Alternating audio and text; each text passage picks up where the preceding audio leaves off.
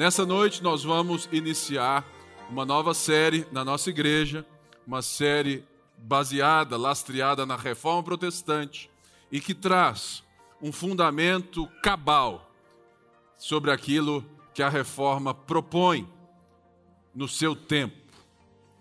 A teologia da cruz.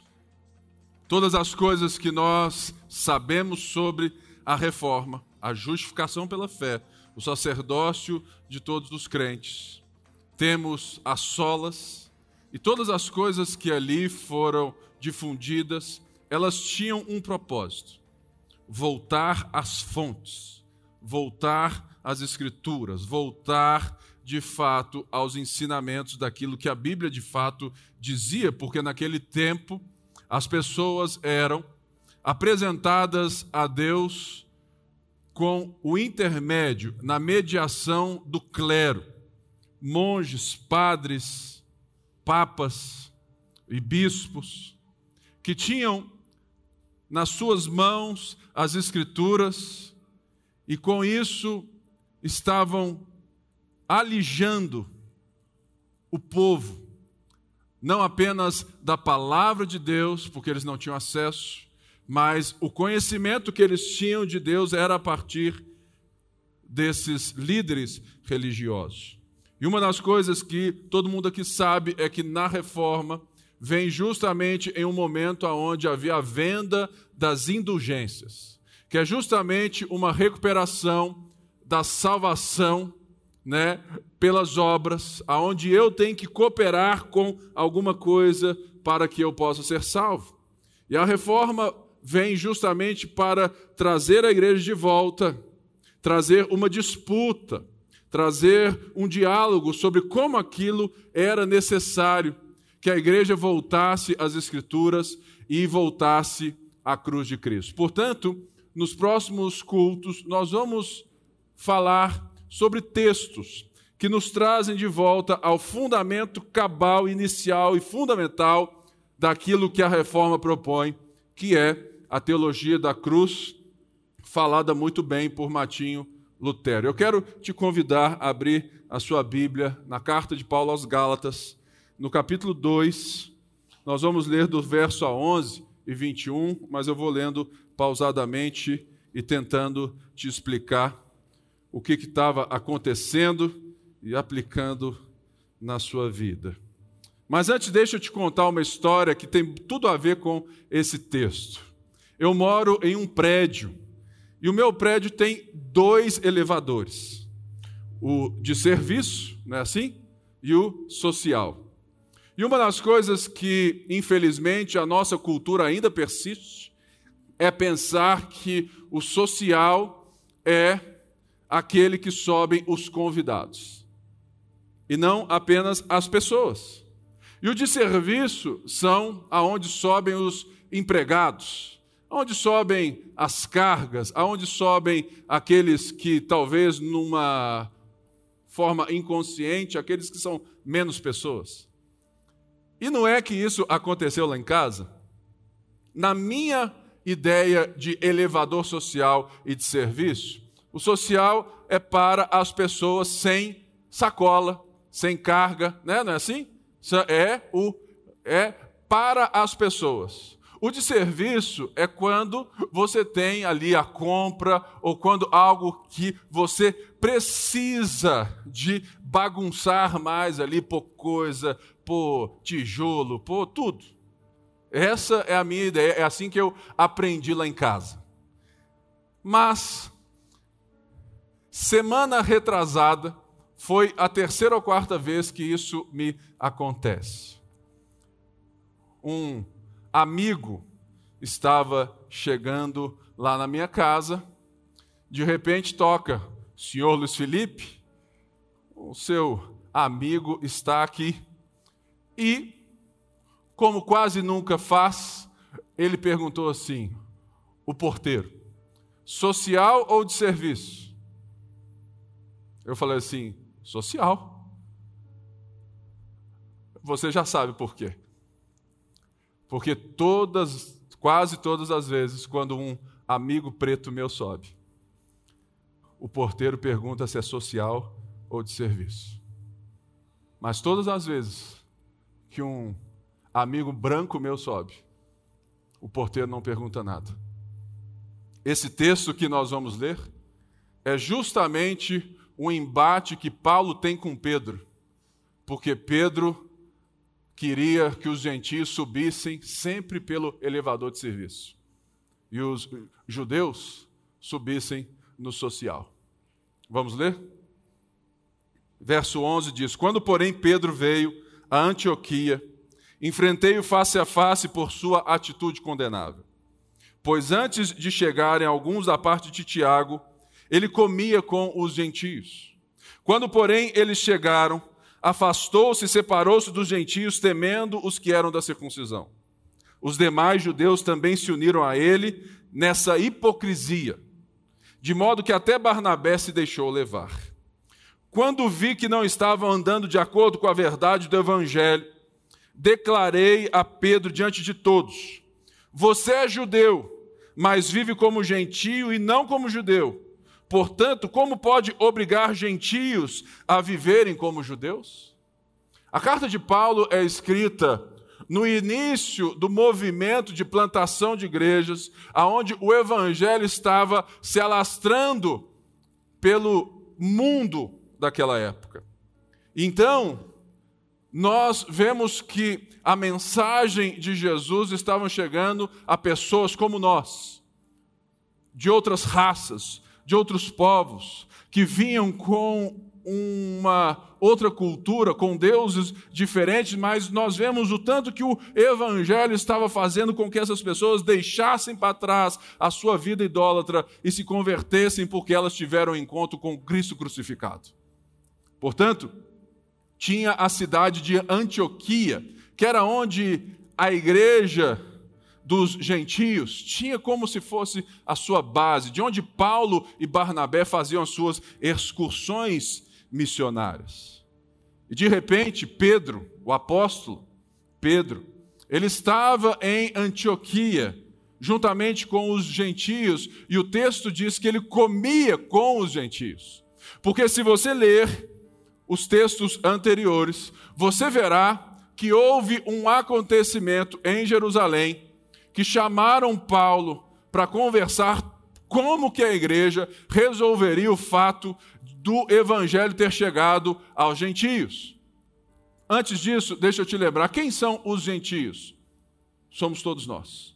Somos todos aqueles que não somos por raça judeus.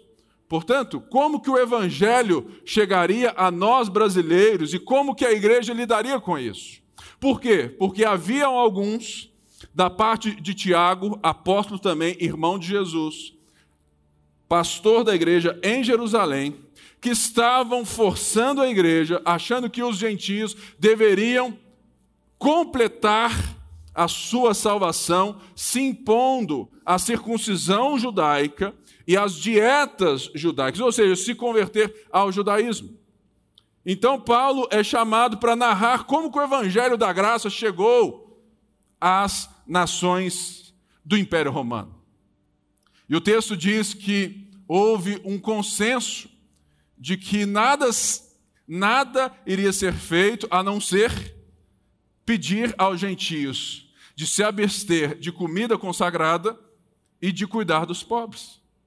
Portanto, esse mesmo Pedro que em Atos 10 tem uma experiência com Deus, quando ele vai à casa de Cornélio, ele tem aquela experiência do lenço cheio de bicho, e aonde ele percebe que sim, Deus purificou os gentios para receberem a salvação, assim como os judeus, porque nós vamos ver que no final das contas todos pecaram. Portanto, Pedro, esse mesmo Pedro que comia com os gentios, estava lá, tudo certo, ele tem uma atitude estranha. É engraçado porque muitas pessoas não conseguem entender brigas entre pastores. E eu mando ler esse texto aqui. Fala assim: olha só, Pedro e Paulo brigaram. O texto diz que Paulo enfrentou face a face. É, não foi assim, excelentíssimo senhor Pedro, o senhor poderia considerar a minha disputa? Não. Falou ô, seu hipócrita, você para com isso, porque você está ferindo o evangelho do nosso Senhor Jesus Cristo. Ou seja, a primeira coisa que nós temos que entender é que esse encontro ele muda e ele permanece aquilo que nós estamos carregando até hoje. E é esse encontro que estabelece o Evangelho de Jesus, o sacrifício de Jesus, a ressurreição de Jesus, como ponto de partida para qualquer ser humano, independente da sua classe social, da sua cor de pele e de onde ele nasceu. Porque Cristo estabelece, a partir da sua cruz, uma nova forma de enxergar a vida. Portanto, quando Paulo diz que Pedro comia, é diferente da gente quando a gente vai no shopping e meia mesa e não tem nada a ver com aquela pessoa. O comer na Bíblia é aceitar aquela pessoa, é aceitar a presença, aceitar a sua identidade. E Pedro então estava aceitando os gentios. Mas quando chega a galera do elevador social, Pedro sai fora. Por quê? Porque Pedro tinha um problema: o problema da reputação. Havia uma imagem que Pedro, ao olhar aqueles irmãos vindo da parte de Tiago, que estavam com uma ideia equivocada do próprio evangelho, de como a graça de Deus se estabelecera, de como que a salvação operava, Pedro respeitou mais a tradição, a opinião daqueles homens do que aquilo que Jesus havia dito a ele na casa de Cornélio. Portanto, o problema que muitas vezes nós enfrentamos no nosso dia a dia, é óbvio que aqui não é essencialmente um problema de racismo, mas é um problema de, de nacionalismo, que são coisas muito correlatas. Portanto, o que Pedro está demonstrando aqui é que a sua visão do Evangelho e do sacrifício de Jesus ainda não estava dando a ele a ousadia de se portar e enxergar as pessoas e a vida da maneira como Jesus enxergara. E eu te pergunto, quais são as pessoas que, quando se aproximam de você ou quando estão perto de você, você é capaz de mudar por causa da reputação que elas impõem sobre você. Porque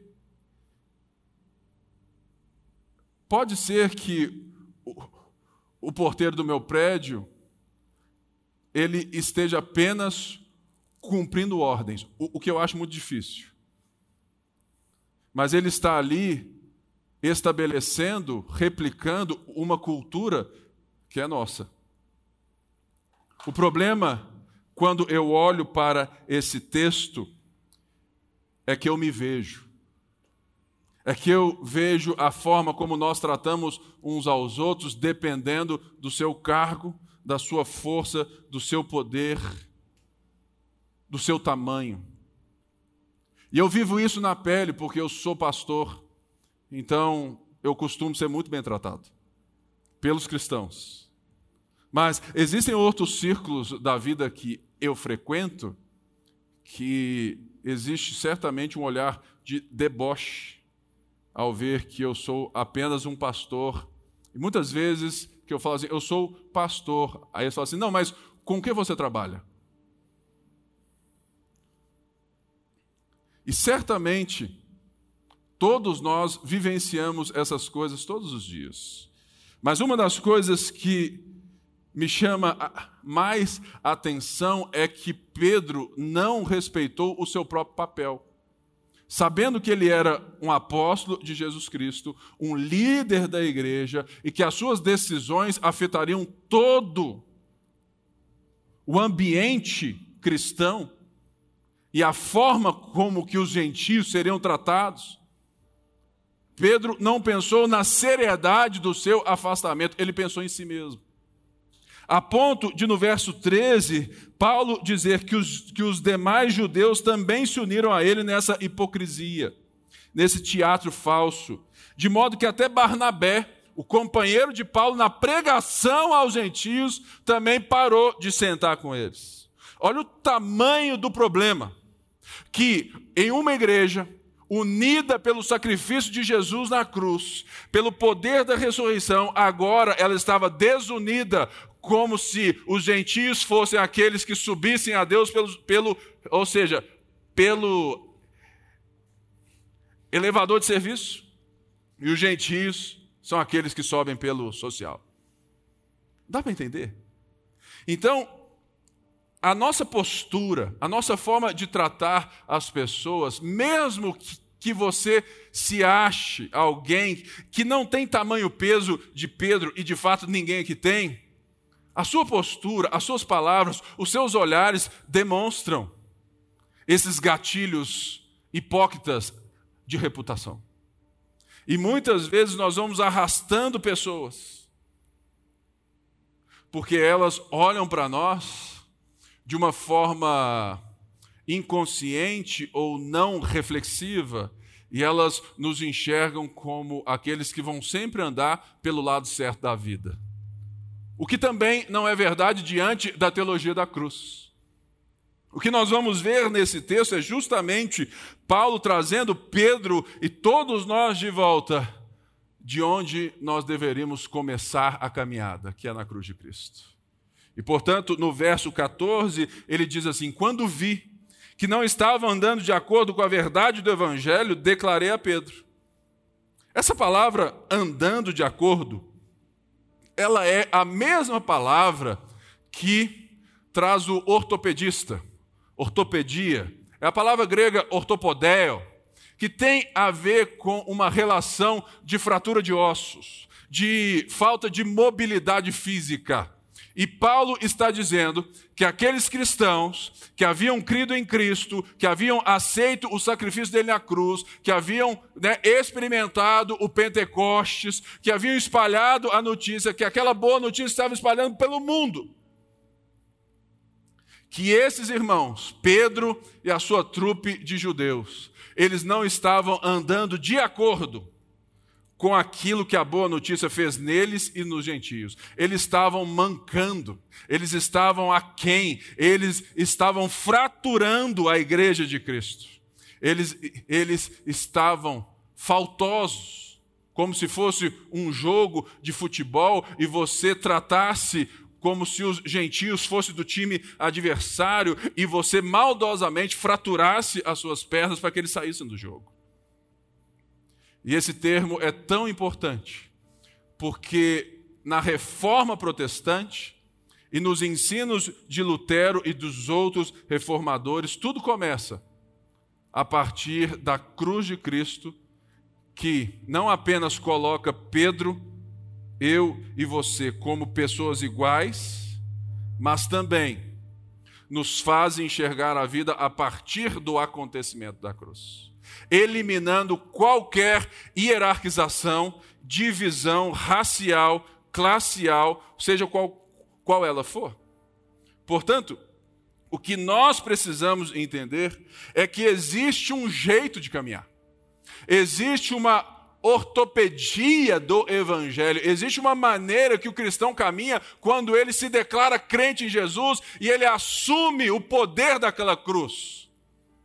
Porque diferente do que estava acontecendo, a teologia da cruz, ela fala de um Deus que está escondido dos poderosos, dos ricos, dos palácios, escondido de, um, de uma forma de se chegar a Ele pelos próprios méritos naturais, pela força do braço, pelos empreendimentos da vida. Deus se esconde, Deus não se revela, Deus parece que está oculto a esse sistema. Mas na cruz, a loucura de Deus, a fraqueza de Deus é como se aqueles que se enxergassem a partir da cruz enxergassem a partir de sermos pecadores, eles começam a ver não apenas não um Deus oculto, mas um Deus revelado.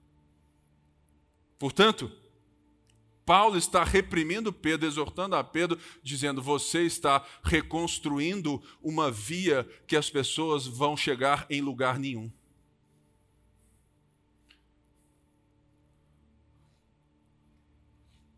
Você está reconstruindo o véu que Jesus já rasgou. Você está ressuscitando a lei, pisando na graça, negociando com Deus. Pedro, o que você precisa é voltar a colocar umas botinhas ortopédicas. Ah, eu já usei essas botinhas na infância, querido. Porque eu andava meio torto assim, né? Aí tinha que endireitar. Paulo está dizendo, Pedro, judeus, vocês precisam corrigir a caminhada de vocês pela verdade do Evangelho. Qual é a verdade do Evangelho? Qual é o símbolo que representa a redenção e a boa notícia?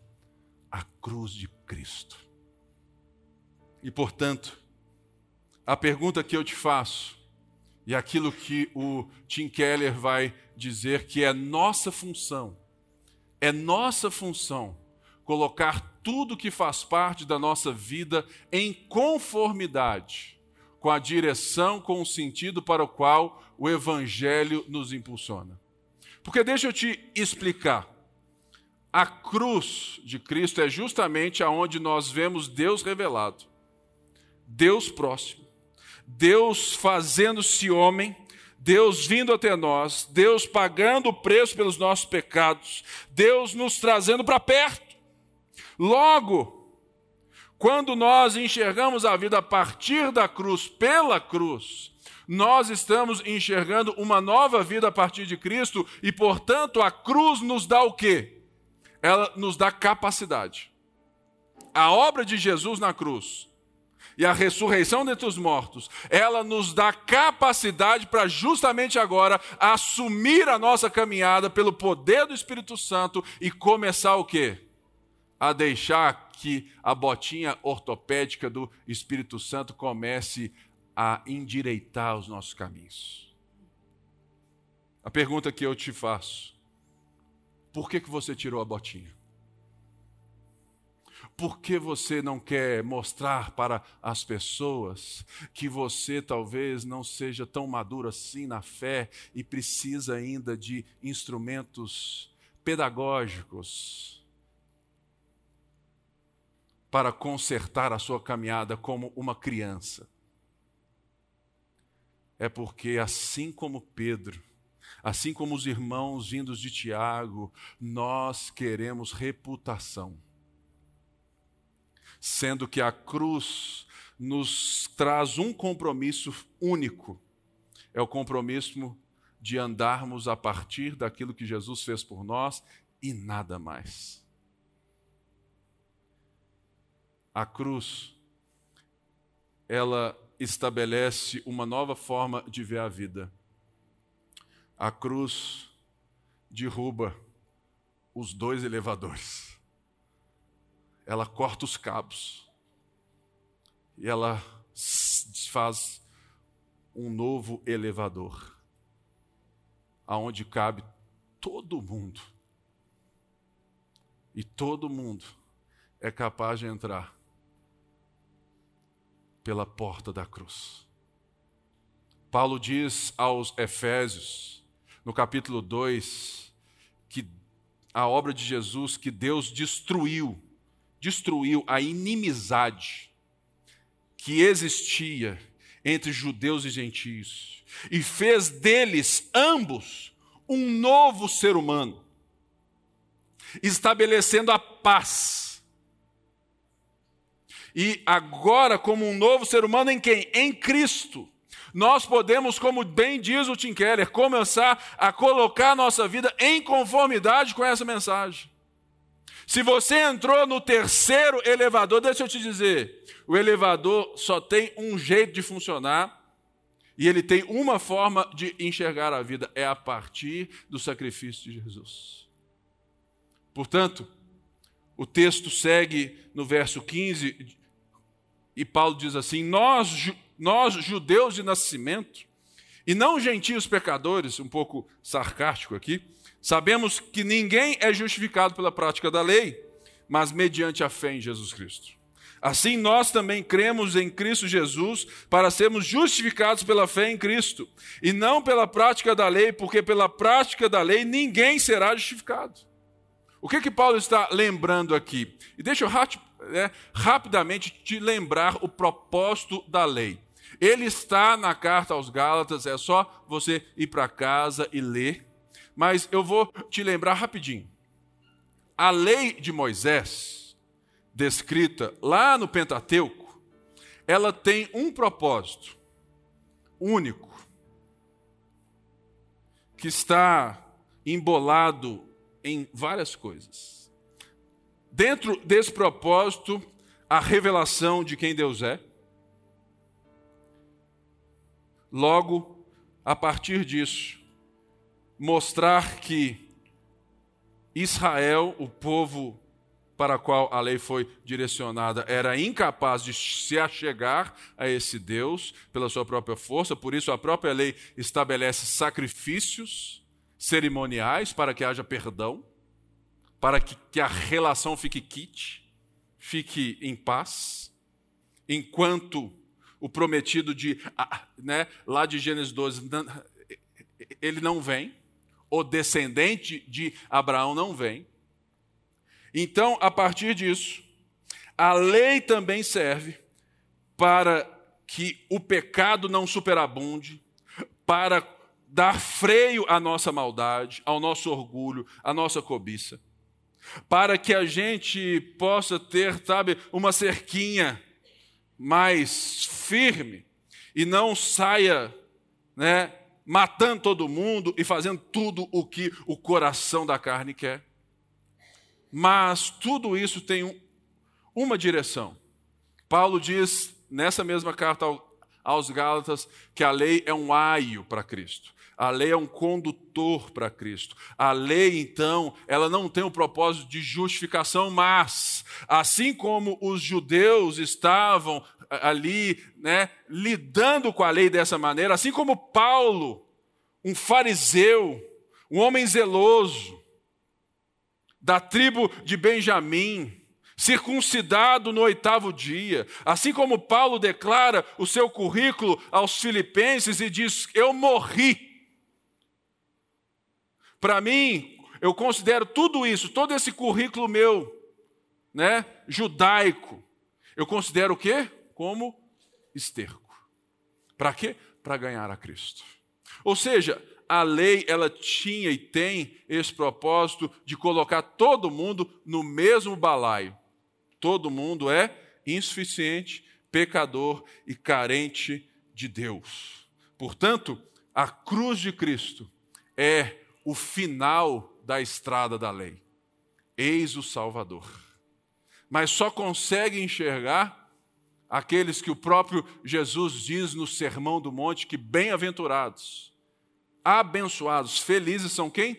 Os pobres de espírito porque deles é o reino dos céus. Somente aqueles que se reconhecem incapazes conseguem enxergar na cruz a revelação de Deus. Deus se mostrando, Deus nos salvando, porque os poderosos dessa época, os poderosos até mesmo dos nossos tempos, eles olham para a narrativa de Cristo, do Deus encarnado, e falam assim: ah, velho, vocês viajam demais.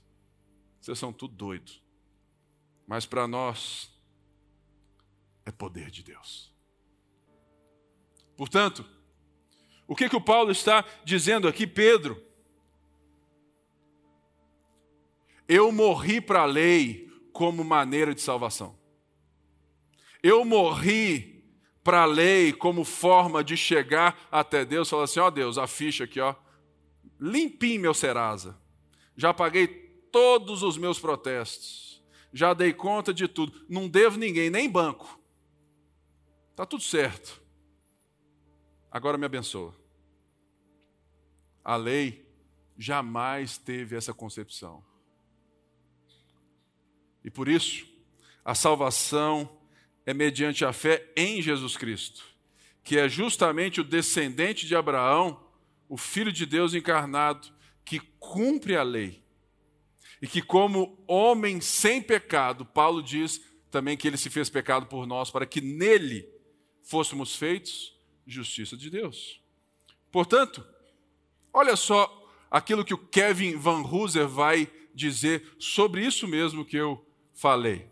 O cristianismo não é um sistema para deixar o homem quite com Deus. Não é uma forma de sucesso. Não é um passo a passo. Não é um conjuntinho de regras. O cristianismo não é isso, irmãos. O cristianismo, ele não tem nenhuma relação com a glorificação pessoal. Você é bom, você é o máximo, você é top. Muito pelo contrário. Só estamos preparados para receber a graça de Cristo quando perdemos a esperança em nossa capacidade natural. A, a teologia da cruz de Lutero entra justamente nisso, porque ele está contrapondo a teologia da glória, que é justamente essa ideia de que pela revelação natural, pelas coisas criadas e pela força do ser humano, eles eram capazes de se achegar a Deus. E Lutero fala assim: não, não, está tudo errado, velho. Está tudo errado. É a partir da cruz que todos nós passaremos a enxergar e ver que Deus veio até nós. Porque a própria lei testemunha que Deus está em movimento. Por isso, parem de enxergar a lei como um meio, como uma finalidade para a salvação. Enxerguem a lei como um preparo dos corações. E o texto segue, verso 17. Se, porém, procurando ser justificados em Cristo, descobrimos que nós mesmos somos pecadores, será Cristo então ministro do pecado? De modo algum. Se reconstruo o que destruí, provo que sou transgressor. Pois por meio da lei eu morri para a lei, a fim de viver para Deus. Fui crucificado com Cristo. Assim já não sou eu quem vive, mas Cristo vive em mim. A vida que agora vivo no corpo, vivo-a pela fé no Filho de Deus, que me amou e se entregou por mim. Não anula a graça de Deus, pois se a justiça vem pela lei, Cristo morreu inutilmente. Paulo aqui dá um testemunho do seu próprio viver, como eu já citei, que ele, né, ali em outra carta, reconstrói as suas habilidades naturais e intelectuais, religiosas. Ele está aqui dizendo praticamente a mesma coisa. Ele diz assim: olha, se nós, né, judeus, estamos procurando a justificação em outro lugar senão em Cristo, seria Cristo então alguém que permite o pecado? Ou seja, que de fato permite que todo mundo viva a vida a partir de si mesmo, procurando e, correr, e de fato correndo a vida para chegar até Deus? Muito pelo contrário. Tem gente que acha que a graça é barata, que é só receber e você vai viver do seu jeito. Não, olha só o que, que ele já falou da ortopedia do Evangelho. Dizendo que a partir da cruz de Cristo, da obra de Cristo, existe uma maneira de se caminhar, existe uma nova forma de ver a vida. E Paulo está testemunhando isso para Pedro, falando assim: Pedrão, eu sei que você está sentindo, eu já tive na sua pele muito pior. Eu não era pescador igual você, não, Pedro. Eu não fedia peixe igual você, não eu fedia a um Deus que eu achava que tinha e excluía as pessoas em nome de Deus. Eu era muito pior.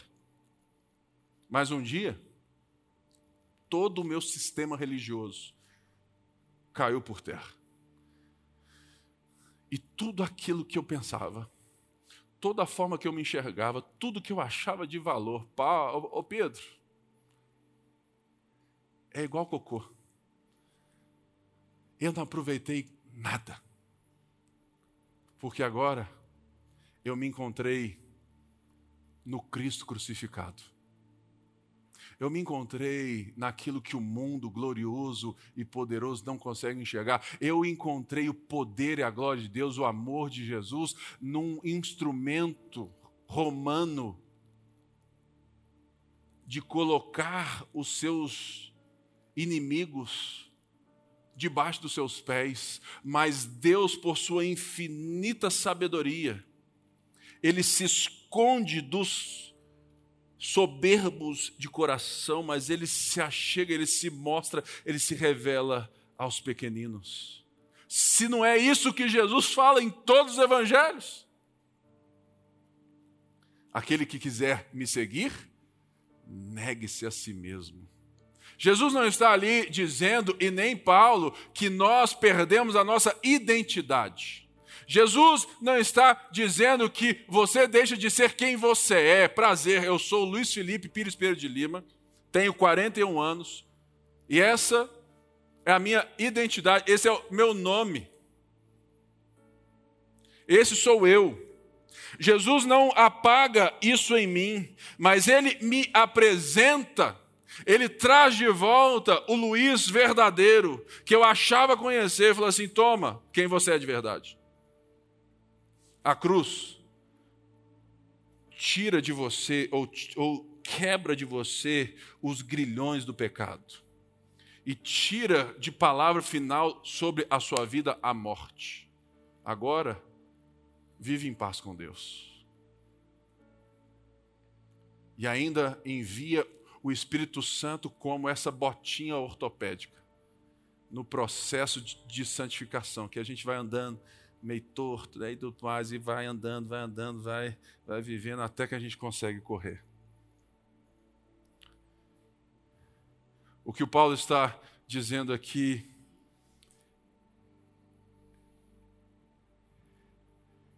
é maravilhoso demais. E é uma coisa que nós precisamos aprender. Sabe o, o que, que a cruz nos faz?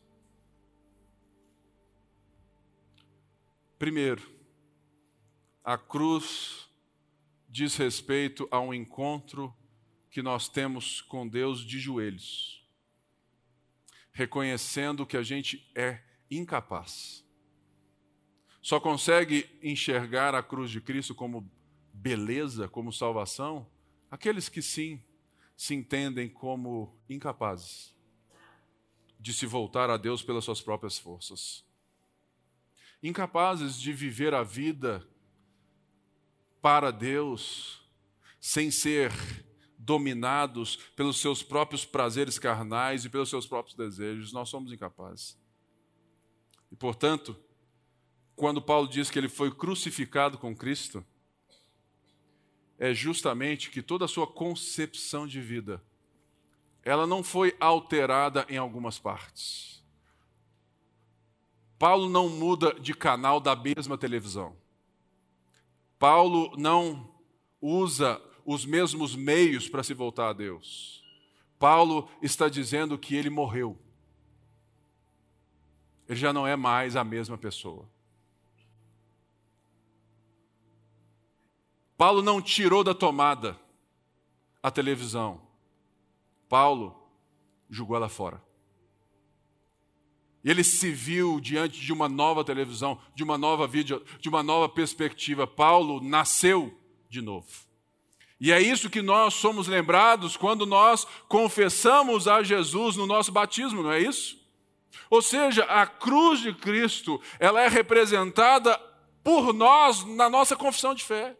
Quando nós né, descemos as águas, nós estamos dizendo: tchau, galera, tchau. O velho homem se vai. E quando a gente levanta, a gente nasce dizendo: agora os meus olhares mudaram. Eu morri com Cristo. O que quer dizer que, a partir de agora, a nossa jornada, ela precisa ter o seu ponto de partida na cruz, em Cristo. Ou seja, nós temos que enxergar a vida a partir de Cristo, mas não apenas só isso. A morte de Paulo diz a respeito a uma decisão que ele toma. Mas os próximos versos dizem: já não sou mais eu quem vivo. Paulo diz, fala assim: olha, agora a maneira como eu me enxergo não é só a partir de Jesus, mas é por meio de Jesus Todas as minhas relações, todos os meus pensamentos, todas as minhas concepções de família, de mercado, de trabalho, de pessoa, como eu enxergo as pessoas. Mudou. Mas também não é só isso que Paulo está dizendo. Paulo está dizendo que ele enxerga a partir de Cristo, que ele enxerga por meio de Cristo, mas que ele agora, por ser não mais ele quem vive, mas Cristo vive em mim, ele enxerga como Cristo. Ou seja, existe um senhorio, existe uma entrega, existe uma nova concepção de vida que restabelece o que? A mordomia, o sacerdócio, o discipulado.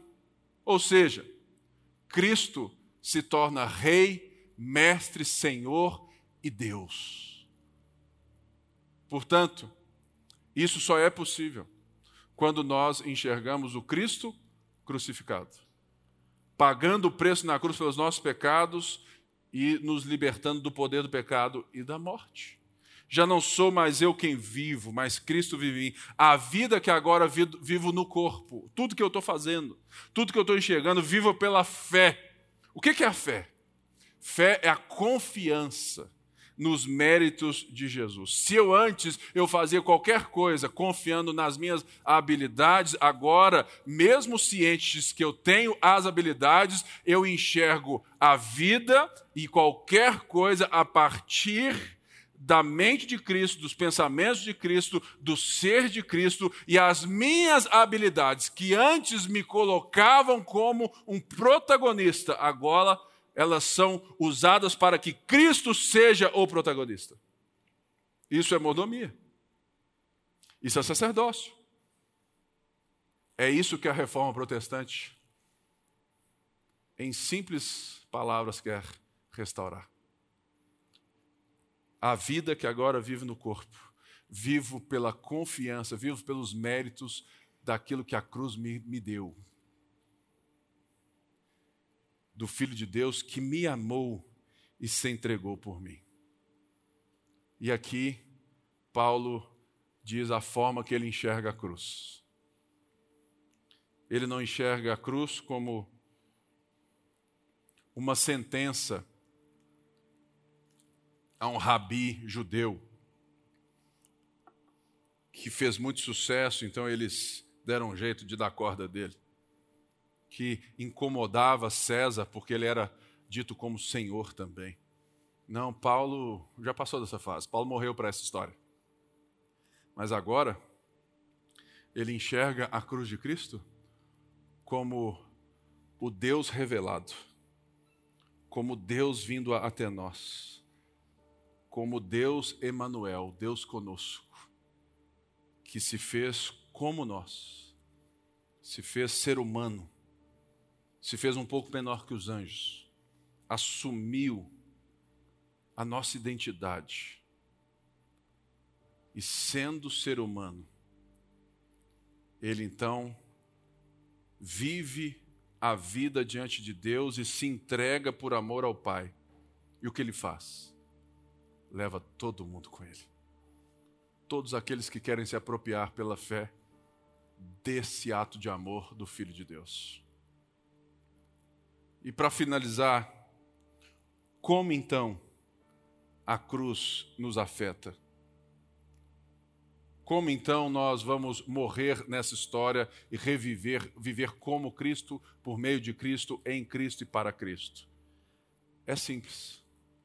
É lembrar que não apenas a cruz de Cristo nos diz algo, mas a cruz de Cristo também nos entrega uma. O que Jesus disse? Se alguém quiser me seguir, tome a sua cruz e siga-me. Negue-se a si mesmo, que é justamente o que Paulo diz.